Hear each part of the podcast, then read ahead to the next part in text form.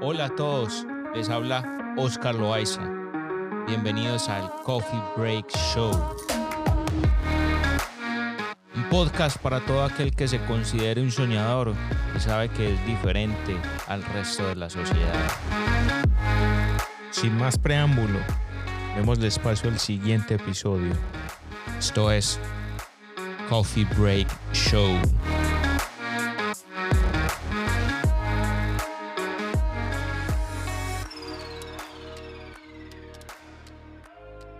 Hola mi gente, un saludo. Bienvenidos a todos los oyentes del Coffee Break Show, un podcast presentado por quien les habla, Oscar Loaiza. En el episodio de hoy tenemos a un invitado a la ciudad de Medellín, Colombia.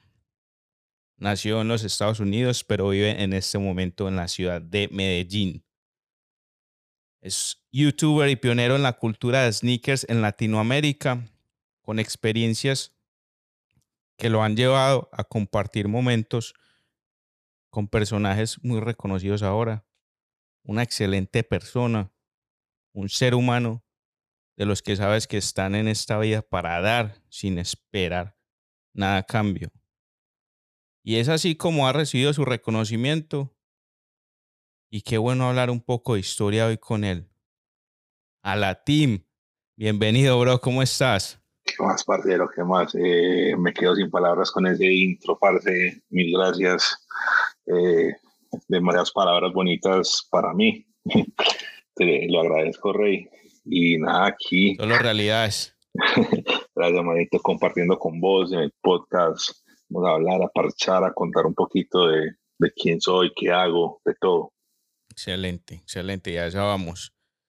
Eh, antes de comenzar, quiero recordarles a, a, los oyentes de que recuerden seguirnos en las redes sociales. Eh, a mí me encuentran como arroba Oscar Loaiza 1111. Y al invitado lo pueden encontrar como eh, arroba al guion bajo atim. Atim es A-T-H-I-M. Perfecto. Al final vamos a dar un poco más detalle de todas sus redes. De una. Qué bueno que, que estás presente, hermano, ahora honrando, disfrutando la vida y compartiendo tu voz, tu pensamiento y sobre todo tu tiempo en este podcast, que no, es lo más valioso que tenemos. Casi, casi, que no lo logramos, papá. Sí, sí. Hay que contarle a los oyentes de que este episodio viene desde, yo creo que desde antes que, que haya comenzado el primer episodio mío. Sí, así fue, así fue el Oscar empezó a, pues, a preguntar de, de, podcast y yo, parce, me apunta de una. Eh, no sé si va a ser el primero, pero seguramente de los primeritos, pero nunca se pudo. Eh, no sé por qué, pues por bobadas, pues porque siempre cuadrábamos y se nos pasaba. Es más, este, si no me acuerdo yo, se nos pasa en blanco otra vez. Pero, casi, para, casi. pero para la familia siempre hay tiempo. Siempre hay tiempo. Sí. Usted lo acaba de decir de la mejor forma. Para la familia siempre hay tiempo. Sí, sí, no es, ¿cómo es que es el dicho? Eh, no, no, es que la gente esté ocupada, sino es que no, no saca el tiempo. Hay un dicho que se me olvidó, pero es así parecido. Sí, sí, sí, sí, sí. Pero es viejo, viejo. Sí. Eh, le quiero contar a todas las personas de que vamos a conversar, vamos a trabajar diferentes temas, a tratar diferentes temas. Les haré algunas preguntas a, al invitado en ciertas secciones que he creado para hacer la conversación más dinámica. Así que pendientes a esas preguntas, pero sobre todo a las respuestas, que serán la parte interesante, ¿ok? Bro, contanos un poco más de vos. Eh, conté un poco al, al, inicio donde naciste, pero contámonos un poco cuántos años tenés, que faltó mencionar como al principio de, tu, de, de, de vos. No, bueno, eh, ahí hago una corrección pequeña que no mucha gente sabe, pues es público, pero la gente como que se olvida. Yo nací en Barranquilla, yo soy barranquillero. Eh, criado, obviamente, en Miami toda la vida. Yo, o sea, yo soy más de allá que de acá. Y vivo actualmente en la ciudad de Medellín. Tengo, cumplo 39 años este año, soy viejito ya. Eh, hice música toda la vida. Eh, ahí estoy retomando, pues ya de hobby, nací no nada pro, pero he trabajado con artistas, en management, eh, creé el primer canal de YouTube de habla hispana hablando de sneakers. Entonces, siempre en pro de, la cultura, del arte. A mí me gusta mucho ese tema y como dice vos en, en el intro, un soñador más. ¿Qué te trajo? ¿Qué fue primero? ¿Los sneakers te llevaron a la cultura del rap y el hip hop o, la cultura de la música te llevó a los sneakers? Eh, no, negro, yo creo que las dos van de la mano. Yo como me crió en Miami, es, o sea, yo, yo lo vi de primera mano. Yo, yo en mi infancia viendo jugar a Michael Jordan, yendo al, al Miami Arena cuando existía a ver a los Heat. Eh, y obviamente siempre, siempre la música de hip hop ha estado presente en mi vida. Eh, el, primer recuerdo que tengo yo de música rap es en, en el 89, una canción de, pues casualmente, de Miami Bass, que me llama la atención y es creo que la, la canción que todavía tengo presente, pues no es la más así súper, pero es una canción que a mí me gusta y que a mí me marcó. ¿Y más o menos de qué año es esa canción? La canción es del 89, es, se llama Sally de Gucci Crew. Wow, entonces fue lo, como lo que te hizo el click. Eso me, eso me encanta. Es un niño de que, en el 89 yo tenía que nueve años, ocho años. Y, me acuerdo que la escuché, no sé, estaba con mi papá en la playa y eso era todo el mundo en la playa sonando esa canción y yo, este ritmo que es, por Dios. Y desde ella. ¿Cómo fue ese tiempo de infancia en el, al final de los 80s y el principio de los 90s en, en Miami? Eh, ¿Vivías en Miami? Sí, en Miami. ¿Cómo fue esa infancia que recordás? Como haciendo esa mezcla, porque tenés, bueno, la oportunidad, de, tenés dos, dos hermosas hijas y, tener la oportunidad de tener amigos que tienen otros hijos y sabes como la, la diferencia de criar un niño en Colombia, específicamente en Medellín, y criarse acá. ¿Cómo, cómo, fue esa experiencia los primeros años acá? ¿Te acuerdas de algo? Bueno, es más bien borrosa, pues yo pues una infancia normal, yo creo que feliz, jugaba mucho, Obviamente, pues la infancia mía es distinta por ser mayor, entonces yo creo que de mucho jugando afuera, yo creo que a todos o muchos latinos nos tocó. Eh, y aparte, pues a mí me crían a, a lo latino, no a lo gringo. Entonces, yo creo que por ese lado se me despierta mucho la pasión cuando puedo comprar yo cosas y me boco a comprar porque a mí siempre me tenían como que no, cuando necesite se compre, cuando entonces era también con los tenis. Desde, chiquito yo los dañaba, weón. Los dañaba para que la escucha me comprara tenis nuevos. Eh, y, así pues eh, tuve pues una infancia como te dije feliz. Eh, clase pues, pues hablando ya de, de, estratos sociales, media, media alta, pues siempre fui, vi como gracias a Dios. Y pues bien, creo que tengo un recuerdo negativo en mi infancia, recién llegado. ¿Qué fue? Eh, entré a la escuela pública y entré, puse el martincito pues en el cubby, donde se guardan las cositas pues de los niños chiquitos. Y a la hora mi mamá llega por mí. Y yo, no es que el niño no tiene papeles. Entonces no me podían inscribir como tal. Marica. Sí, no tenía permiso pues como de, de estudio. Sí.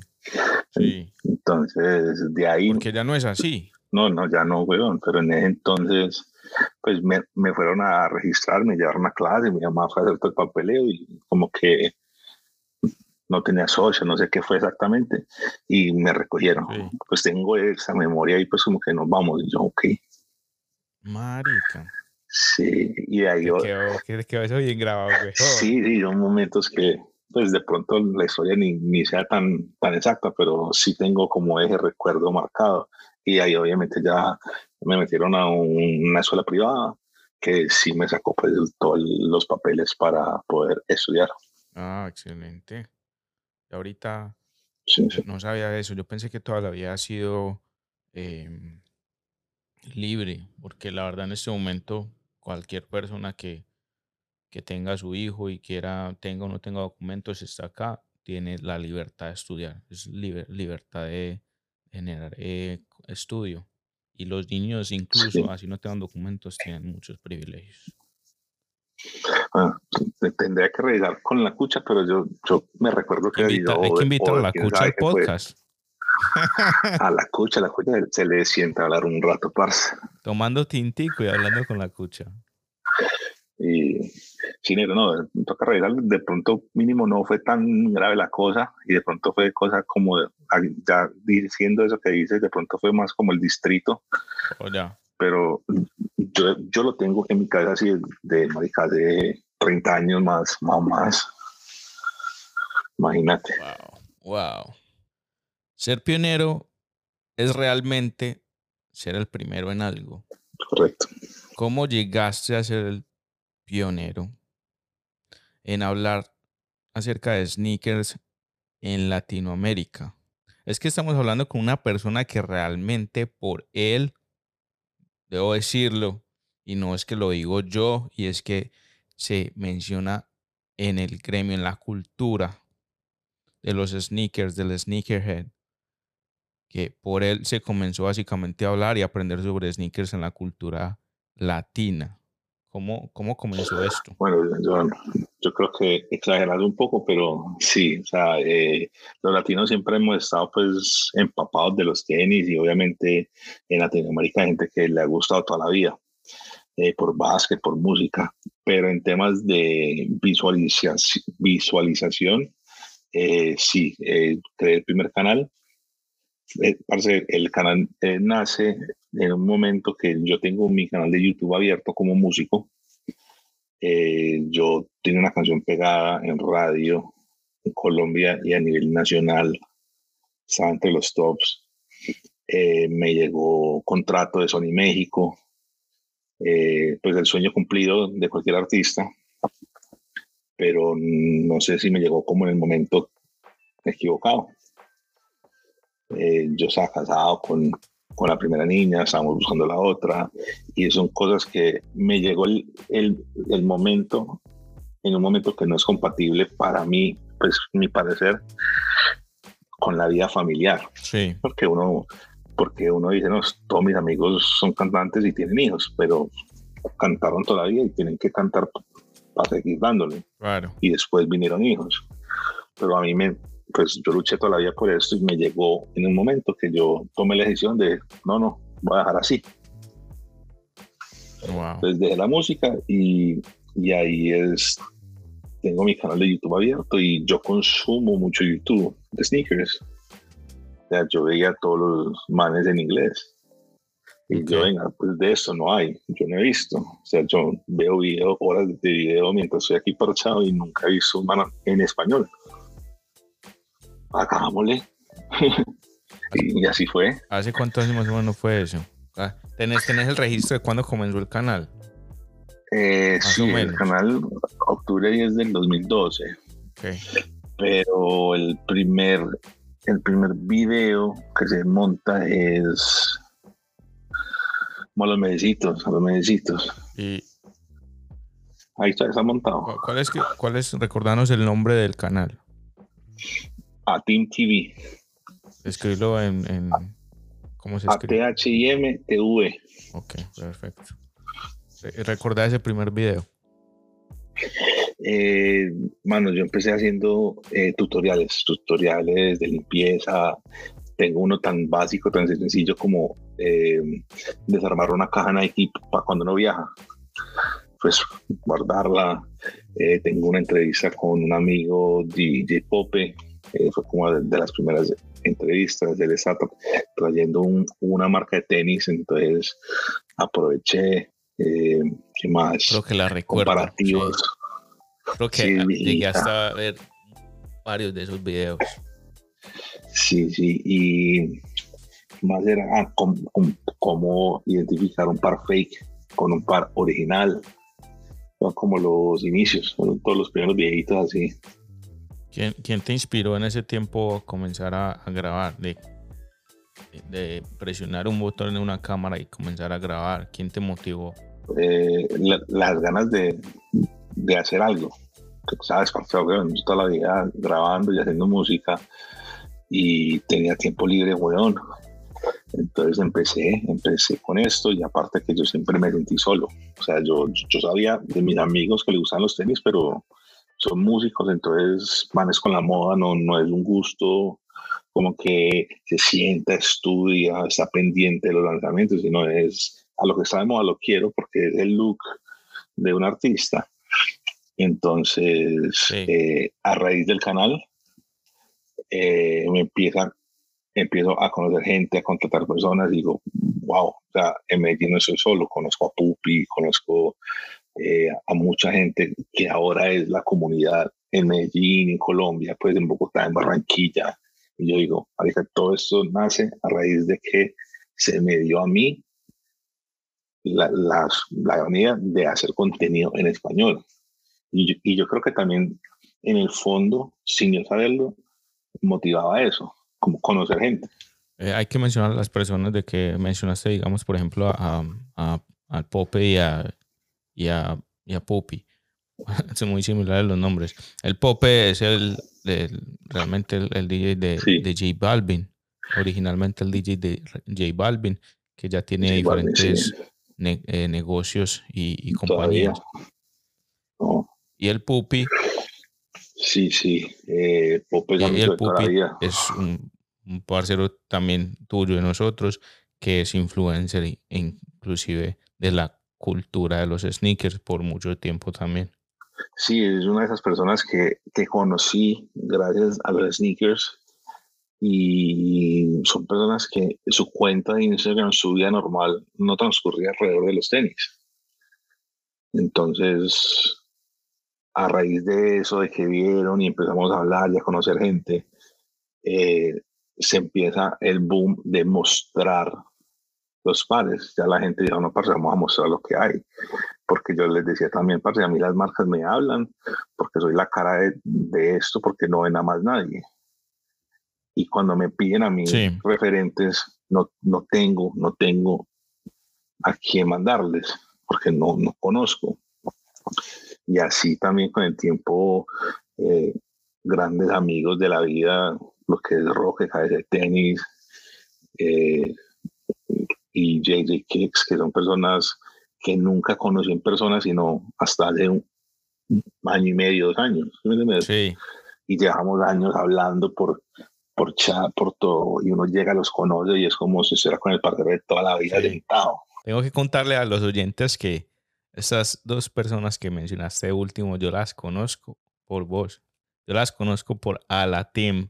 Y recuerdo bien que fue una vez que viniste a un evento em, de sneakers. Que fue cuando nos conocimos. Sí, exacto. Eh, ya había, yo lleva, pues llevamos hablando por redes por mucho tiempo. Sí, sí. Pero realmente nos conocimos acá. no, ni siquiera en Miami, eso fue en Fort Lauderdale. Vale, sí. Y en un evento de sneakers, allá nos vimos. Estuvimos allá. Y justamente había venido cabeza de tenis no recuerdo si ahí también fue eh, el Roque. O sea, estaba, estaba Roque y de Tenis y Big Mamba, estaba Alan, pues. Ese fue, ese fue el SneakerCon de Folarde, o sea, fue el año pasado. el año pasado, fue el pasado? A principio de año. Sí. porque eso fue, eso fue antes de, de, Sneaker Society. Entonces fue en, ¿qué, en enero. Por eso, en, eh, fue en, fue en febrero, sí, enero, febrero. Yo siento eso que han sido por ahí unos cinco años. Sí, y, y, me acuerdo que me dice, parce, esa es acá, te caigo para tomar fotos. Y yo, ah, marica, yo a la haga, le caiga. Y, y, el día siguiente nos pasamos todo el día con Rocky, con, con el día sacó muy buenas, muy buenas fotos que son las fotos que se usaron para el compilado. Sí, sí, sí, excelente. Tienen, tienen que, mirarlo ahorita, vamos a hablar un poco más de eso para que nos contes, parce, em, en cuanto dónde pueden las personas encontrar tu música? ¿Dónde pueden encontrar todo? Contanos de una vez, ¿dónde pueden encontrar los álbumes? Eh, la música está en todas las plataformas digitales. Como a latín. Al, a Team, sí. A Latin están todas las plataformas digitales. Eh, videos tengo pocos, están en mi canal pues de YouTube. Y tengo pues un, eso es Veo. Sí. Hay dos videos en, el Veo, pero eso no lo controla uno, entonces no sé cómo funciona. Eso lo montan automáticamente, ok. No, eso es, una cosa toda rara que nunca entendí, pero igual está también el, canal oficial de música en, en, YouTube. Cuando uno pone a la team, le sale a un lado eh, todas las cosas relacionadas. En Spotify y en las, otras plataformas. excelente. Sí. ¿Recordás cuál fue ese primer sneaker con el que, no sé, que te marcó más en, en, en infancia? Ah, bueno, el, el, que me marcó, me acuerdo, estaba yo en Bogotá. Eh, yo me fui a Miami a los cinco años, pues me llevaron. Regresé a los diez a Colombia, viví año y medio, dos años. Eh, voy a Bogotá a hacer el proceso ya pues de la visa de residente y me acuerdo que estábamos en el hotel y, y al frente queda Unicentro, que es un mall, y vi los Reebok, eh, no, son los Shack Attack de Shaquille O'Neal. Los vi en la vitrina pues de la tienda y pues me flecharon, me enamoré, me enamoré. Eso fue en el 92. Inclusive ahora es, es es un trabajo que se está haciendo de traer ciertas referencias que no, se ven comúnmente acá, pero en las tiendas de Colombia es difícil encontrarlas, en las tiendas oficiales. Ahorita ha cambiado mucho, yo puedo decir de que un año, año y medio hacia acá, ha un giro completamente en el que puedes encontrar estilos, diseños que normalmente no se veían, que eran muy escasos, habían que importarlos, importarlos, me digo, comprarlos en un website aquí en los Estados Unidos y que los, se te los llevaran. Total. Pero ahora es completamente diferente. Así es, así es, no, ya eh, afortunadamente hay más tiendas oficiales, eh, hay más, hay más boutiques, entonces a raíz de todo eso, y yo creo que también pues el trabajo que se ha hecho con las marcas, porque parte de, lo que me ha dado el canal de YouTube y todo esto es eh, poder ser consultor de marcas, de tiendas. Entonces, y también el éxito que ha tenido Balvin y, y todo ese fashion que él tiene. Obviamente, mucha gente quiere tener los tenis de Balvin, no conoce nada, pero quieren tener los tenis de Balvin. Entonces, eso aporta y yo siempre digo que eso es como una burbuja. Entre más gente llegue, eso se va creciendo, se va creciendo. En algún momento tiene que estallar. Sí. Y obviamente eh, estalla y la idea es que todo el que entró se quede, pues se quede informado, ya, educado en el tema. Porque hay mucha gente que entra y sale. Todos los años entra y sale, pues entran, ah, acá no es la moda, y después llega otra moda y se van con esa. Sí. los, los que se queden, que queden ya educados, educados del todo. Sí, que, que los muerda ese bug, ese, ¿cómo se dice? Ese el bichito de la cultura realmente. Y como vos decís, hay personas que simplemente ven algo nuevo que salió por moda, muy bacano, listo, uno, dos, tres meses, llegó algo nuevo y pum, y siguen avanzando pues siguen con otras cosas. Pero hay personas como vos, como yo y muchos más que apreciamos todo. O sea, no importa si lleva 10, 15, 20 años o ha pasado mucho tiempo, pero apreciamos ciertas em, cosas de la cultura de los sneakers que muchas personas no, no lo hacen, pero también es por desconocimiento. Y es un trabajo grande que vos y otro grupo de personas, de parceros, están haciendo en Medellín, en Colombia y también para Latinoamérica de cambiar esa percepción. Sí, igual tampoco está mal porque no todo el mundo tiene que ser pues, un nerd de los sneakers. total, total, sí, estoy de acuerdo con eso. Eh, entonces, no quiero que la gente diga, no, es que como ese no sabe, entonces no es, no es un sneakerhead, no pertenece, no. El que entre, recíbanlo y enséñenle. El tema de, ser sneakerhead no es el que más pares tenga, eh, el par más que, que tenga los pares más caros, porque eso nada más te dice que tienes plata, no te dice que conoces. Entonces, si vos conoces del tema, si vos estás empapado en la comunidad, en la cultura, compartirlo. O sea que yo creo que el término de head es, es de conocimiento. Entonces, compartir todo ese conocimiento. Yo creo que eso sí hace un sneakerhead, que comparte su conocimiento con gente que no sabe. A los oyentes y muchas personas que nos escuchan y no te conocen, a la team lleva, bueno, como nos ha mencionado, muchos años en, en esa cultura, comenzando desde la música y en esta parte musical hay que hacer énfasis en que en los tiempos que nos cuentas ah, acerca de, tu historia musical, también estaba relacionado con otros artistas que son muy grandes ahora, como J Balvin y muchos otros más, que ahora son grandísimos. O sea, que era realmente un, amor, una pasión, pero a otro nivel, que estaba, era una relación grande con estas personas. Sí, o sea, yo em, crezco, pues, como te dije, yo me crié, pues, en un mundo más cómodo que muchos, eh, pero siempre la música estuvo presente.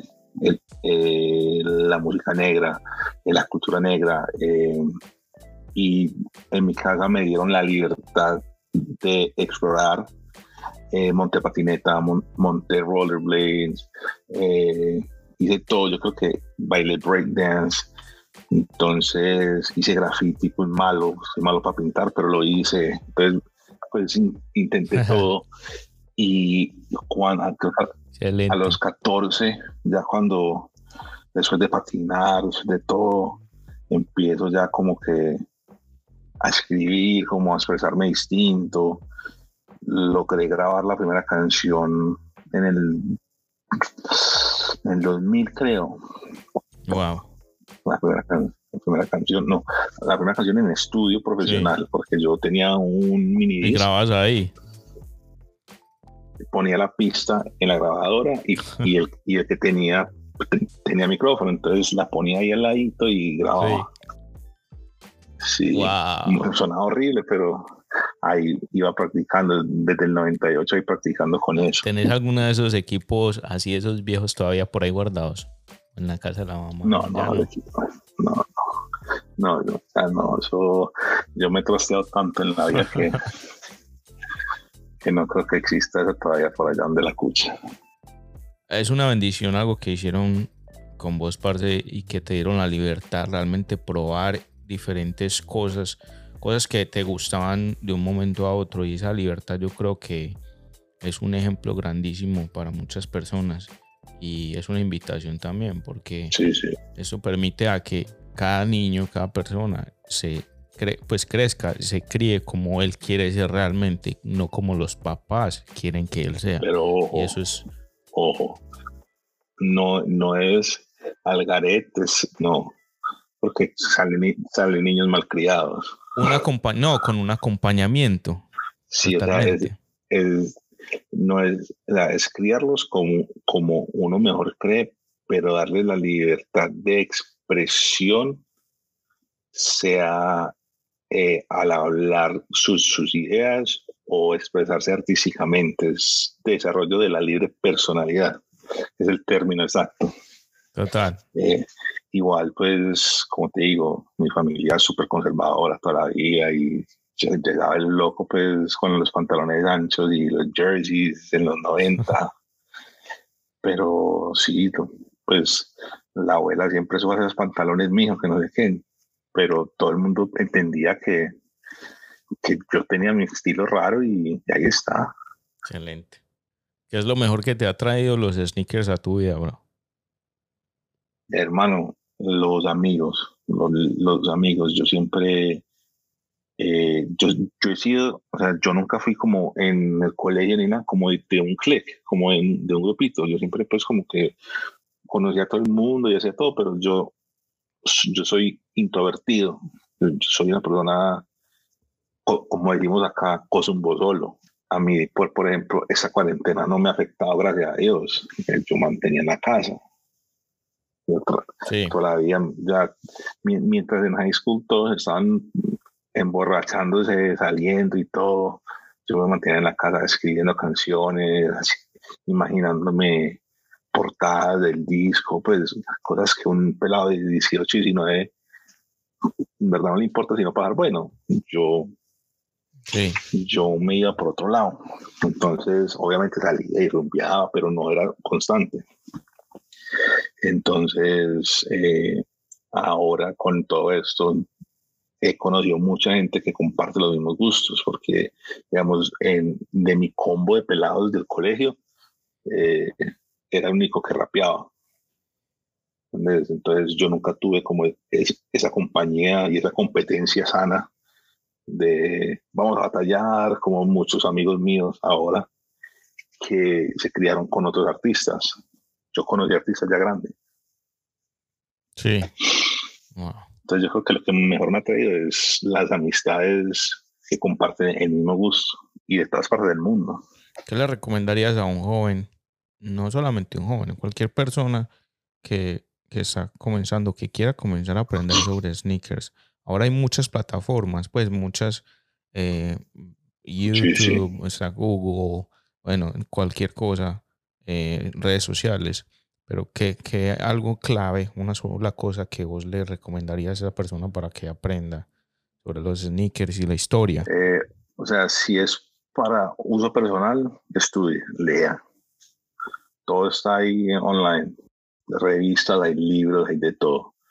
Si es para crear contenido, ser pues Instagram o influencer, pues que la palabra de moda, eh, hágalo con amor nunca espere nada a cambio. O sea, no lo haga por plata, ni por tenis, ni por nada. Simplemente si quiere entrar a esto y compartir sus pares, compártelos porque son sus pares y muéstrelos y chévere, bacano, va a conocer gente, pero no espere que la marca lo llame y diga, ahí para que vamos a mandar ahí los últimos G's y no sé qué cosa, porque no, no, puede que no pase. Y entonces ahí es cuando uno dice, nada, porque también sale mucha gente eh, merecida, que cree que se merece todo en la vida. Y eso también es parte pues, de, de demasiado libre desarrollo, que los papás no estuvieron ahí. Pero sí. Okay, entonces es, es... Sí, acompañamiento, claro, tienes razón. Y también el no, no pensar de que, eh, em, de que porque es decir, muchas personas se comparan con otras. Porque a ese tiene, pues ha conseguido tanto en tan poco tiempo, tantos patrocinios, esto en tan poco tiempo, entonces que vos también los puedes conseguir. No necesariamente así. Exacto, ¿no? Y, y, digamos, y en esto de online, la gente muchas veces no entiende que, bueno, hay gente que lo hace, compran los productos y dice gracias Nike o gracias Crep Protect y, y al joven que está viendo eso, él asume, eh, se lo mandó Nike, se lo mandó Crop Protect. Yo, ¿cómo hago eso? ¿Sí O sea, y, y, uno también lo hace, pero de pronto compra algo y dice, no, parce, qué bacano, se lo quiero mostrar. Entonces, es, es todo ese eh, smoke and mirrors que, que, se dice, pues, espejo y humos, es puro teatro el, que, que la gente no ve. Entonces, todo lo que uno ve online crea, creo que el 20%. Bro, ¿cuál es tu marca favorita y por qué? Contanos. No, no, no tengo como tal, weón. No tengo, yo, yo tengo varias marcas que me gustan mucho, que uso desde, desde joven, que es eh, Nike, New Balance, Reebok y Fila. Son las marcas que, yo usaba de joven, ni siquiera Jordan. O sea, era Nike, New Balance, Reebok y Fila. Eran las marcas empezaba de joven y, y obviamente, eh, o sea, yo no usaba Jordan porque odiaba a Michael, porque soy, pues, somos de Miami y, nuestro equipo es los Heat, bueno, al, menos el mío, yo no sé vos. Eh, son los Heat. El mío también lo es, el mío también lo es. Ah, bueno, pues pelado, ya sabes. Eh, entonces siempre nos daba duro, weón. Entonces nunca me gustaba y tampoco me gustan los atletas eh, en, endiosados. ¿Me entendés? Eh, yo decía, a mí me gustaba era Iverson, siendo que no era de, de los Heat, pero era un atleta que era el underdog. Sí. Y era con el que yo, mm, pues obviamente no, no físicamente, pero sí me identificaba con él eh, por su forma de vestir. Él era, él era uno en la cancha, él llegaba con las trenzas, con los tatuajes. Era el rapero jugando, jugando basquetbol, weón. Sí, sí, sí, lo recuerdo, claro. mientras que todos eran encachacados, todos serios. Yo creo que él, me atrevo a decir que él, eh, el crecimiento de Jordan no sea, yo creo que en ese tiempo, porque en ese tiempo, y, y, lo puedo mencionar porque lo he escuchado a otras personas también, y también me pasa a mí de que en ese tiempo no era solo Jordan, habían otros, y era más como una relación de amor y odio, por decirlo así. Wow, que, que, que deportista, que atleta, pues obviamente eh, eso lo sabemos pero en sí convertirse en leyenda, eso comienza a incrementarse a medida que él se retira y, deja un legado grandísimo en lo que hizo, en los logros que consiguió en el básquetbol. y después de ahí creció mucho más eh, en su relación con, con Nike. yo, digamos, por ejemplo, yo mi primer par de Jordans los tuve en el 2001. Wow. O sea, todavía estaba jugando el man. No eso fue 2001. Ah, no, eso fue antes de que volviera la, la última vez que jugó para los Wizards. Sí, ok. Sí, que jugó para los Wizards, que ya fue un fracaso, pues, que nadie se acuerda de la peor época que fue ella. Eh, pero sí, yo, o sea, en su prime, en su, en su tope, eh, no me gustaba pues por razones, pues, pero ya uno entiende la magnitud y el honor que tuvo uno de verlo jugar. Eh, ya pues obviamente después del tiempo. De pronto también pues los, los sesgos de, fanáticos de, un equipo y, esas cosas, pues, de pronto uno se perdió. Con esto de Last Dance, lo que yo hice fue recordar el 98, eh, esa temporada. Ok. Entonces para mí fue como un, un flashback de, de, lo que fue la temporada, todas las sensaciones, lo que se vivió. Entonces fue, fue algo lindo. Yo recuerdo cuando pequeño algo que me pasaba a mí es que yo crecí, yo crecí en Colombia, en Medellín, y yo tuve una influencia grande en la cultura del básquetbol por, por mi papá, porque cuando yo estaba pequeño, él nunca me inculcó el, fútbol, la verdad, ya que él era, en, Medellín, él era o fue entrenador de básquetbol, fue jugador y siempre se desempeñó en esa área por muchos años. Entonces, cuando yo estaba en la primaria, en el bachillerato, yo cuando estaba en educación física, yo lo que buscaba era siempre el básquetbol, siempre, siempre. Y la mayoría de mis amigos ah, en fútbol, siempre. Porque igual es la cultura colombiana. Sí. Entonces, sí, aquí es muy voy, a aprovechar para contar esta historia, pues. Nunca la he contado. Creo que vos tampoco la sabéis. pues. Entonces, resulta que uno de mis sueños más grandes era eh, asistir a un juego de la NBA. Yo me soñaba. Yo, wow, pues yo veía muchos juegos. Inclusive mi papá sabía por, reglamento en Colombia, pero en sí él, no sabía nada de inglés. Entonces eh, no es que viera muchos juegos eh, de la NBA porque él no entendía en ese tiempo. Y aparte la televisión, pues todo eso hace muchos años era muy diferente. Sí, era eh, parabólica y no, no tenía el locutor en español, si era lo- el, el inglés llega directo. Exacto. Entonces, cuando yo iba creciendo en el colegio, cuando tuve la oportunidad de ver juegos, muchos no eran en vivo, sino que eran grabaciones. Y yo mismo iba grabando, iba, iba viendo y, me iba interesando más. Aparte por, por lo que me inculcaba mi papá del deporte, que siempre que salía a jugar con él algún, algún parque, era jugar básquetbol.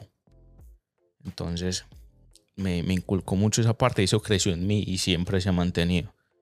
Resulta que yo voy creciendo y cuando tengo la, oportunidad de, de venir a, a los Estados Unidos, la primera vez que vine de turismo, que fue aproximadamente en el año 2012. Entonces, vengo acá a visitar a unos familiares. Inclusive no fue a Miami. La primera vez que yo vine fui, fue, pues hice escala en Miami, pero fui a, a Boston, Massachusetts. Yo te- tengo amigos y familiares. La primera vez llegué allá. Me quedé en unas, eh, no me acuerdo cuánto tiempo me quedé, como un mes. Fueron unas vacaciones en, en final de año. Entonces, yo tengo una prima allá y le digo, prima, yo quiero, quiero ir a un juego. Eso es uno de mis sueños. ¿Qué podemos hacer? Entonces me dijo, ah, no de una, hágale. Vamos a averiguar. Tan. Al otro día, ella salió del trabajo, me recogió y nos fuimos para el, cogimos el tren y nos fuimos para el, eh, el TD Garden, se llama el estadio de, de- Boston, básquetbol, TD Garden.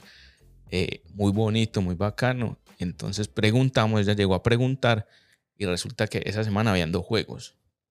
Y el primer juego era el día siguiente. Creo que fuimos un lunes, había un juego un martes y el otro era como jueves o viernes. Resulta que el del día siguiente habían ti- tickets, pero nos quedaban separados. O sea, ella le tocaba hacerse por allá arriba, a mí abajo. Y los que había juntos, eran como tres juntos, pero eran como de, como de 100, 150 dólares. Y no, eso era muy costoso. Sí. Entonces, y más, hace que es 8 años, 9 años. Sí, no, y, y uno de turista, weón, uno platica. de turista. Entonces, yo dije, no, ¿qué vamos a hacer?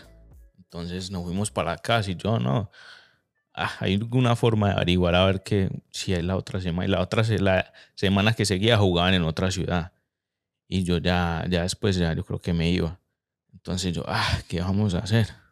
Resulta que esa misma noche llegó la mamá de mi prima que trabaja para una señora, trabajaba, trabajaba para una señora y esa señora tenía un jefe y ese señor es de mucho dinero en Boston. Resulta que el señor es un aficionado al básquetbol y iba a todos los juegos allá en el TD Garden. Entonces, el señor tenía una reunión en otra ciudad, tenía que salir esa semana. Entonces, los tickets que tenía se los dio a la señora que trabajaba para él. Pero resulta que esta señora no le gustaba el básquetbol. Entonces, le regaló esos tickets a la mamá de mi prima. Wow. ¿Qué pasa? ¿Qué pasa luego de eso? Resulta que eran, eran cinco tickets que le regaló.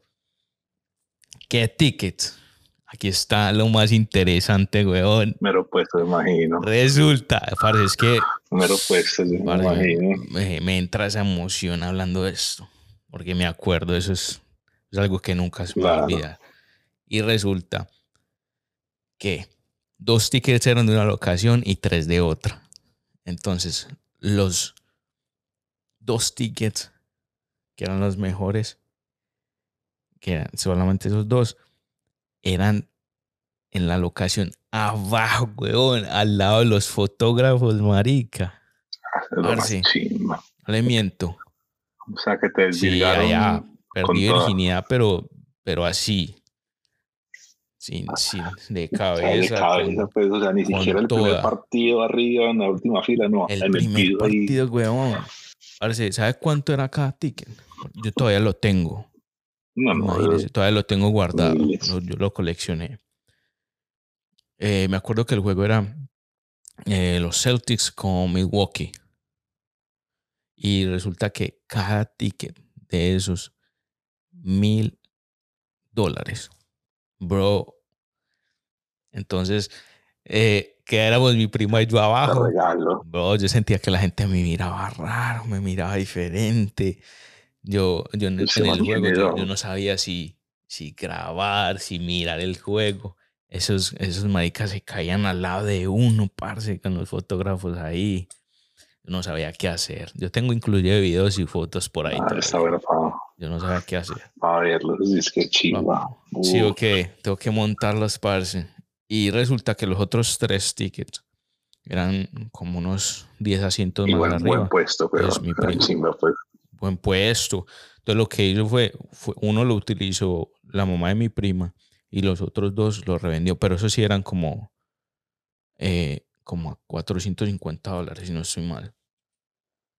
Ella lo revendió, pero como no era un partido pues tan, tan, tan importante de, de la temporada, entonces obviamente los vendió por un precio más, más bajo, pero igual se hizo una platica ahí. Regalado, mijo, Ave María. Regalado ganancia. Más que chiva historia, ni. Va pues a otra historia. Complementémosla de una vez. La primera vez que vine a un juego en el American Airlines Arena, aquí en Miami, a ver a los hits, resulta que fui y ya no, no habían, pues no me, no me vendieron nada. No había nada. Entonces ya nos íbamos a ver, fuimos a, éramos unos amigos y fui a comprarlo. No online, no los compré online, sino que fuimos directamente allá porque estábamos por ahí caminando en el downtown. Y resulta que ya nos estamos yendo y yo, no, ah, yo como quería, yo tenía ese juego ya en la cabeza, ya quería mirar. Estábamos yendo y cuando íbamos en la esquina se me acerca un man y una, y una pelada, eran como eh, fisiculturistas. Y el man me dijo, venga, eh, ¿ustedes para dónde van? En inglés. Eh, ¿Qué les pasó? Pues no van a entrar así, de la nada. Y yo, no, lo que pasa es que fui a comprarlos y, y ya no hay disponibilidad, ya no hay nada. Entonces ya nos vamos a ir. Es que, ah, ¿cómo así? Venga, ¿sabe qué? Nosotros tenemos dos tickets más extras y los íbamos a revender, pero téngalos acá, se los regalo.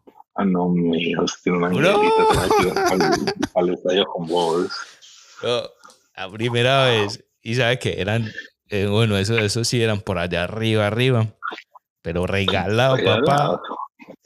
Hasta un puño. Ay, y entonces, y no sé, parece de un momento a otro, era como la mitad del juego y de un momento a, de un momento a otro, eh, pues yo estaba mirando alrededor y encontré a esas dos personas que estaban en el lado opuesto de tanta gente, encontrarlos ahí mirando. Y ellos nos vieron a nosotros y eran, que, oh, pues eran, eran, saludándonos desde por allá. Increíble, parce. Una historia que nunca, pues muy pocas personas la saben, pero fue tremenda experiencia. Mm, no, que, oiga, entrar a cumplir un sueño ahí pues, pues con los Celtics allá abajo ahí mismo, oigan, pues yo lo cuenta todo el mundo mismo. Sí, ok. Una bendición.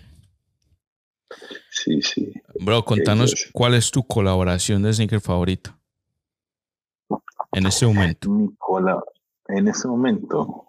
eh, diría yo que el New Balance 327 eh, por Casablanca. Ok, ¿por qué? ¿Por qué te gusta más eso? Eh, uno, porque es una silueta nueva de New Balance y, le dan un toque distinto a la marca, le dan un toque más fresh.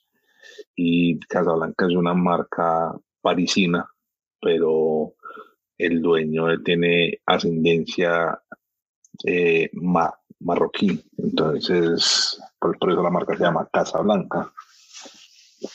Y es, pues, es muy high fashion, pero como un, poquito urbano. Entonces, tiene pues, cosas chéveres. Okay. Pero el par en sí se ve muy bonito. Ok, más o menos, ¿qué precio puede estar ahora? Eh, está como en los 400 y pico. Ok, ok. En reventa, pues no está tan caro, pero sí está, sí está cariñoso, pues. Ok. Excelente. Eso es lo que baja y para ver si, si le meto. Ah, excelente, excelente. Aunque, bueno, dependiendo, ahorita, pues ahorita en esta cuarentena muchos, muchos pares han subido. Muchos. Sí, es que estamos comprando, no sé. Inclusive estoy sorprendido del, bueno, en cierta parte porque yo tengo pues un par de que yo no pensé que iba a subir a eso. Yo tengo los, em, los Shadows, los Jordan's Ones Shadows y estaban en precio ah, debajo de retail, menos de 170 dólares y ahora están como en 420 y algo. Suele pasar. Suele pasar. Mucha gente eh, eh, compra zapatos y los quiere vender rápido. Yo creo que el éxito de, un revendedor es poder aguantar los pares. Aprendan, escuchen eso bien. es aguantar. Es un tip de éxito. Eh, no, es que eso no lo hace todo el mundo porque es un colchón muy grande, Eso, pues tener pares que uno puede vender rápido. Entonces uno los los guarda y a los 3, 4 años ya que eso ya no está. O sea, es, eso, es esperar que todo el mundo los use, los acabe y cuando ya no haya más en el mercado sacarlos.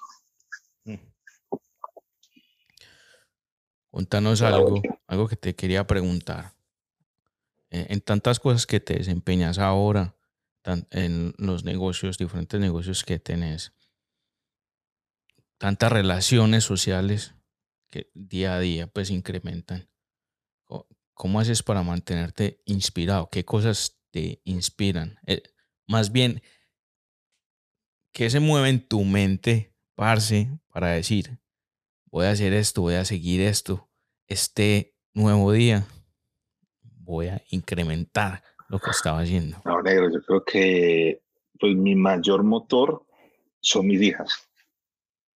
Entonces, igual hay días que yo no quiero ver ni chimba, weón. Pues días que tengo que editar dos videos y papi me trago Instagram y no hice ni chimba en todo el día. Suele pasar, ¿sí me entiendes? Y eso no está malo. Mucha gente, mucha gente dice, no, es que no fui productivo y sean latigazos. Parece, mañana es otro día, creo, mañana cambiar otra vez. Pero sí, y, y yo creo que es eso pues el motor mío es mi familia, ¿verdad? Mi familia para seguir dándole. Adicional a tus hijas, ¿qué respuesta le darías o qué tip le daría a una persona para que se mantenga enfocado en lo que hace día a día? Si alguien no tiene hijos. Eh, parce, el amor por lo que hace. Haga lo que haga con amor y pasión. la plata va y viene pero si uno no tiene amor por lo que hace, esa plata no le da igual, vean. Entonces, yo, eh, gracias a Dios, hago las cosas por amor y no me dan fruto inmediatamente, pero a largo plazo sí hago. O sea, yo quiero pensar que hace que ocho años que empecé el canal de YouTube iba a tener la primera feria en Colombia de sneakers que ese canal me iba a llevar a trabajar con New Balance Latinoamérica, con Nike, con, con tiendas como Kicks. ¿Tú me entiendes? Estar en la lista de, de, de seeding de, de la mayoría de las marcas en Colombia. pues para los que no saben, el seeding es la lista pues como de, de, de los personas a que se le manda regalo, producto. Sí. ¿Qué iba a pensar yo eso? Son, son cosas que con el tiempo vienen. Si uno hace las cosas con amor y pasión, se, se le dan. Y paciencia. Sí. Mucha paciencia. que todo llega en su momento. siempre digo, el, tiempo de Dios es perfecto y cada cosa llega en su momento. Así es, es darle. O sea, si, si alguien empieza después tuyo y le va mejor, para de aplausos para esa persona. ¿Qué, ¿Qué hizo? ¿Qué hizo? Y no qué hizo como para tumbarlo, sino qué hizo para vos aprender.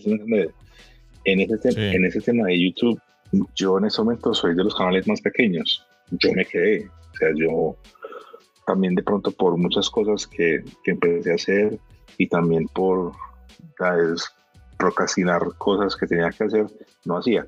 Eh, eh, Sneaker Fam creció mucho, eh, Seas 3D explotó, JJ, eh, Lawrence, son canales que vinieron posterior y me llevan en, en, suscriptores miles y a, y a, mí no me afecta eso, a mí me pone contento. ¿Por qué? Porque, yo entiendo que hicieron ellos, ellos se metieron de full a, yo creo que lo hemos hablado, que en todos la mayoría de los canales le meten duro a la edición de video. Yo, yo soy muy novato para eso, yo pues llevo todo ese tiempo, pero soy muy básico. Entonces yo creo que me dediqué más como a contar historias y todas las cosas pero los, digamos, la stop y todas esas cosas que hacen pues, una producción brutal, yo me pongo contento, digo, bacanísimo, es más contenido, es más cosas para ver, atrae más gente.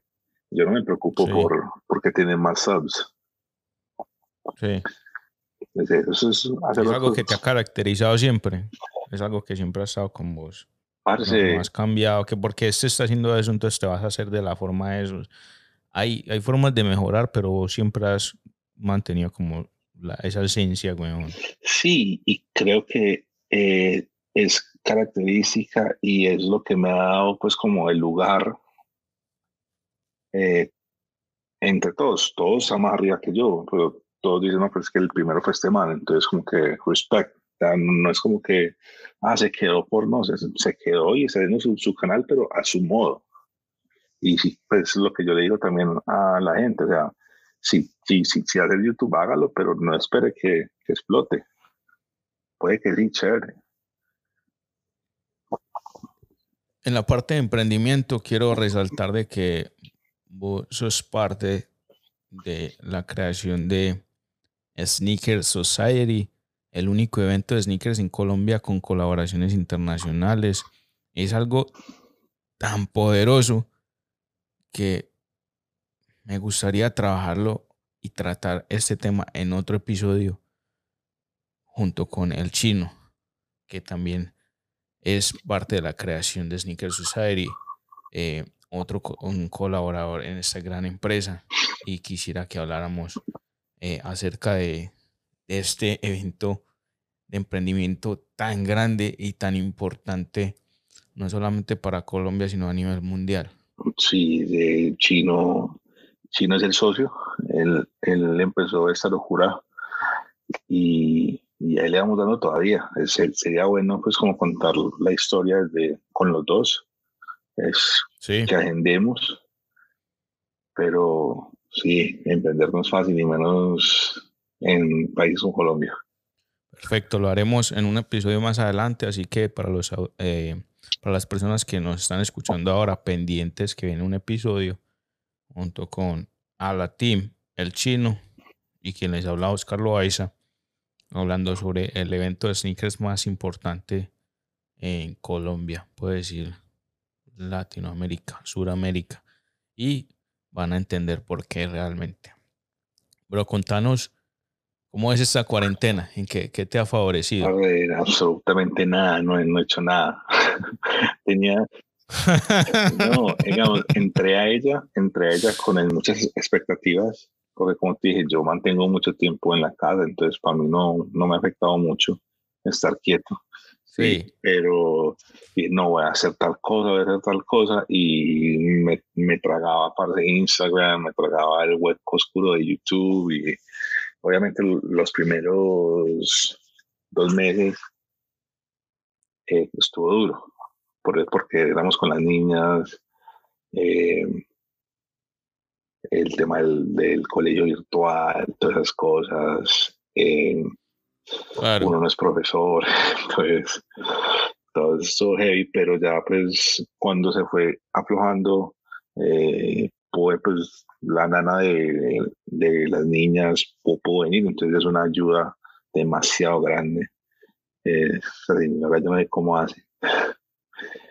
Eh, y ya, y empecé pues como a hacer contenido en los lives de Sneaker Society, eh, empezamos pues a hacer otra vez los sneaker talks, eh, precisamente Chino eh, empezó también a hacer lives de emprendimiento, eh, Chino es coaching de ventas, entonces empezamos por ese lado.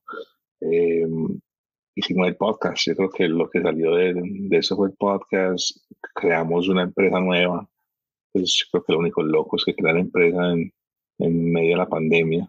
Wow.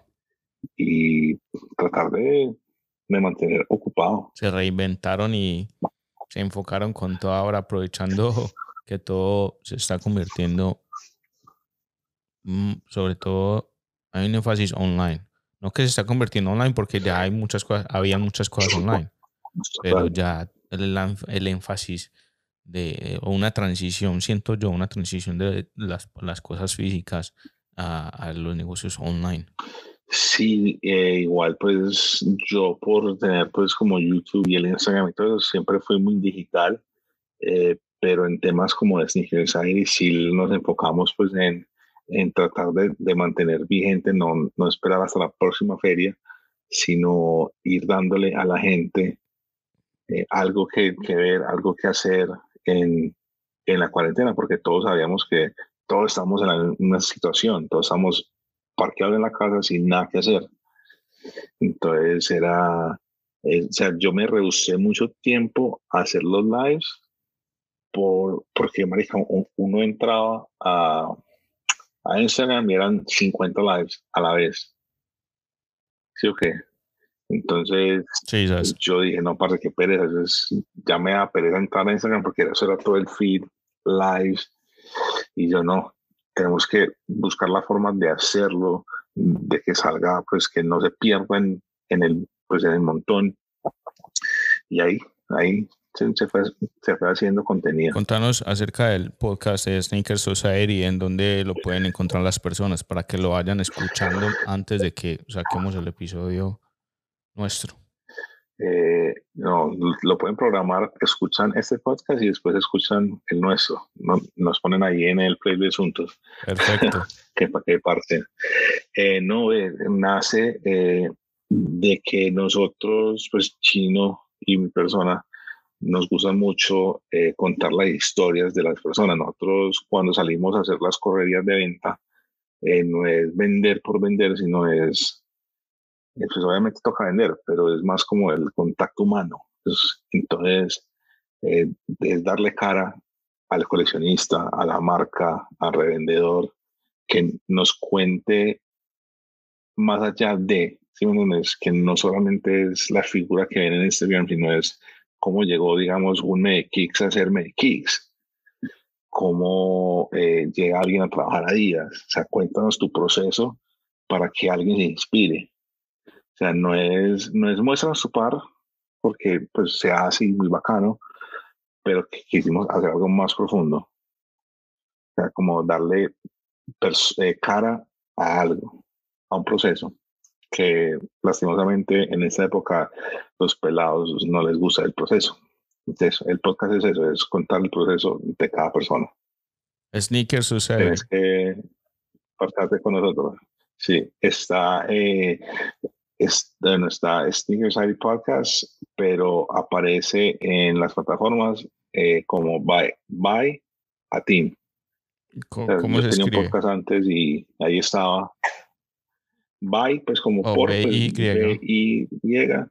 A Team, ok. A-T-H-I-M. Sí. M. igual lo pueden buscar hay Podcast y les, y les aparece.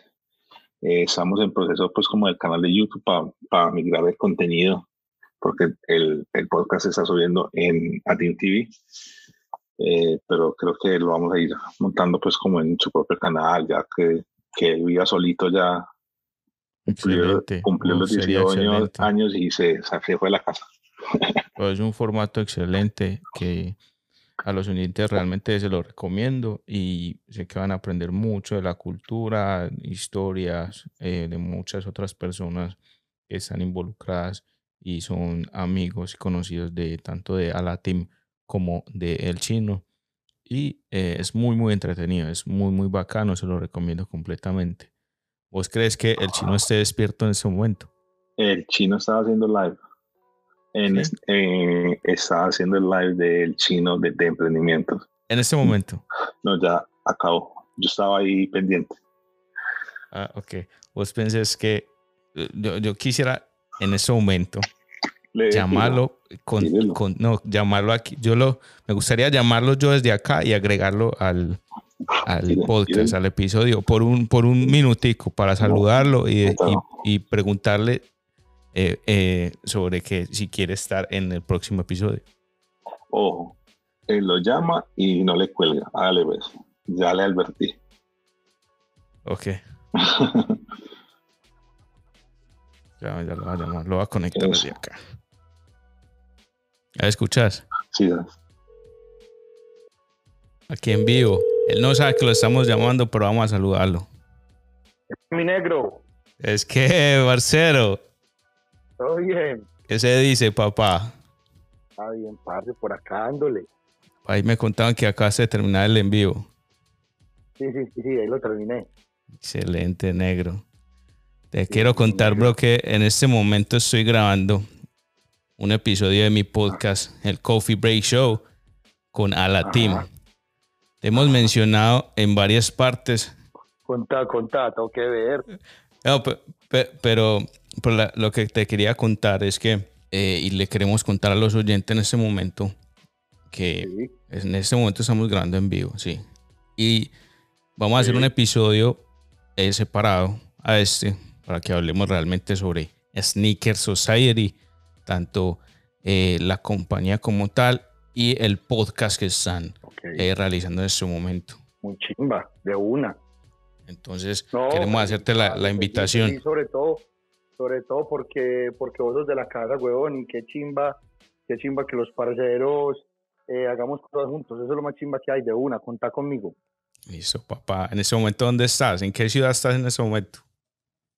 Barranquilla. Ok, para los oyentes, eh, el chino es el socio de Alatim y los dos son los creadores de Sneaker Society.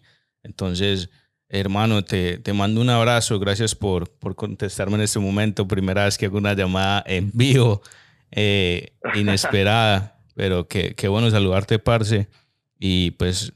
No, qué chimba negro. La mejor energía tu proyecto está una chimba, apoyo total, así que vamos para encima, negro. Saludos a todos los oyentes tuyos, negro. Dios te bendiga, brother. Amén, papá, vos también. Un abrazo bien grande, negro. Nos vemos. Ya sabe, mi gente. Él no sabía que lo íbamos a llamar. y ese es el chino, así es el chino.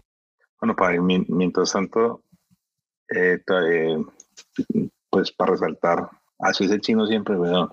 Yo creo que por eso el vibe nuestro es así, es parchado con todo el mundo, es amigable y obviamente cuando el está trabajando es una pereja pues cuando se estresa, pero como todo el mundo pues.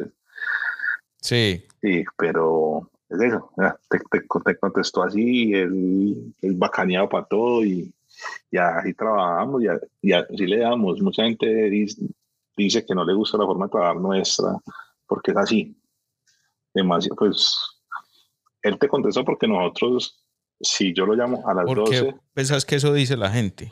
No, porque es que no, nosotros no somos formales. A pues no todo el mundo, ah, deben haber cierta. No, no, seguramente a todo el mundo le gusta, pero digamos, eh, cuando de pronto cuando vamos a las marcas o algo, eh, al principio chocaba un poco. Eh, por cómo se hacía todo. ¿sí entiendes? Como, pues uno va pues a la capital y es más formal todo, más serio. Digamos, los dos a, a relajarnos en, en, las oficinas, contar una historia, vender un sueño. Es, es que el problema es ese. La gente está acostumbrada a negociar, a hacer negocios. Nosotros no estamos negociando nada, nosotros estamos vendiendo un sueño. Entonces, la emoción y las cosas, uno es efusivo. Y vos, viste, vos viste cómo contestó el chino, así, así, son, son las diez y media de la noche. Siempre ha sido, desde que lo conocí, siempre, en persona, cómo escribe, cómo habla, siempre es así. Sí, una persona y bien, bien, habla más duro. Y él, y él habla duro, entonces la gente, cuando empezamos a, a hacer las corridas de venta, fue como, esos eso maricas, ¿qué, hombre? Si están vendiendo algo, no, pues, no sé, nos costó trabajo. Yo, yo, creo que es un tema para tocar en el episodio de Secret Life, pero lo quería re, resaltar ahí. Excelente, excelente. Para que las personas lo tengan en cuenta y se van a dar cuenta, se lo van a notar mucho más eh, cuando hagamos el episodio, cuando lo escuchen realmente, que las vibras son así altas, se mantienen altas y yo creo que es la mejor forma, sobre todo de emprender, mantener las vibras altas, siempre el positivismo, eh, la, la, energía alta. Y si una persona baja un poco la energía, la otra se la sube y es un complemento realmente. Yo creo que eso es esencial.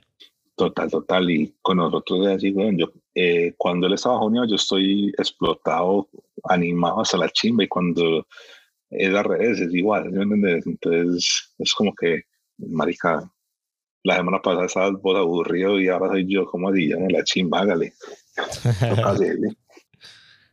bueno, bro, contanos cuáles son todas sus redes sociales. Eh, al guion bajo a en todas. En, en, Instagram, Twitter, yo creo que sí, todas. Y en YouTube es Atim TV.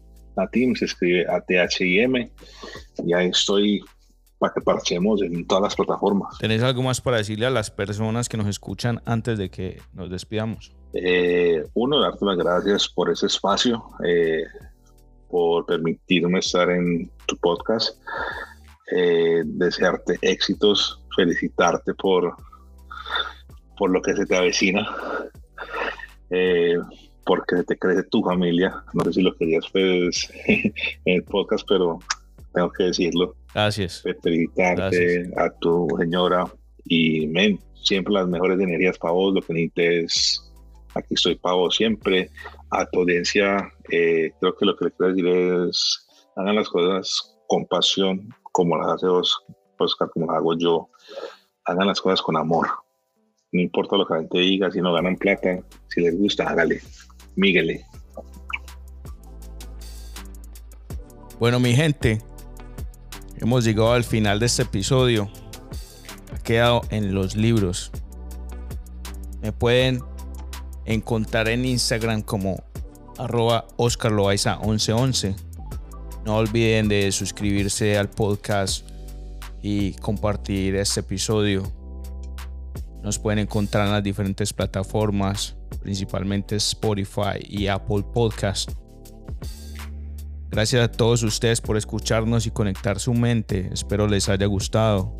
Les mando un fuerte abrazo.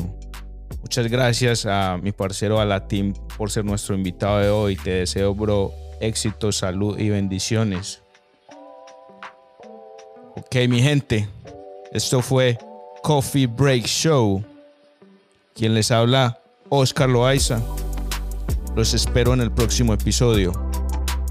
Nos vemos.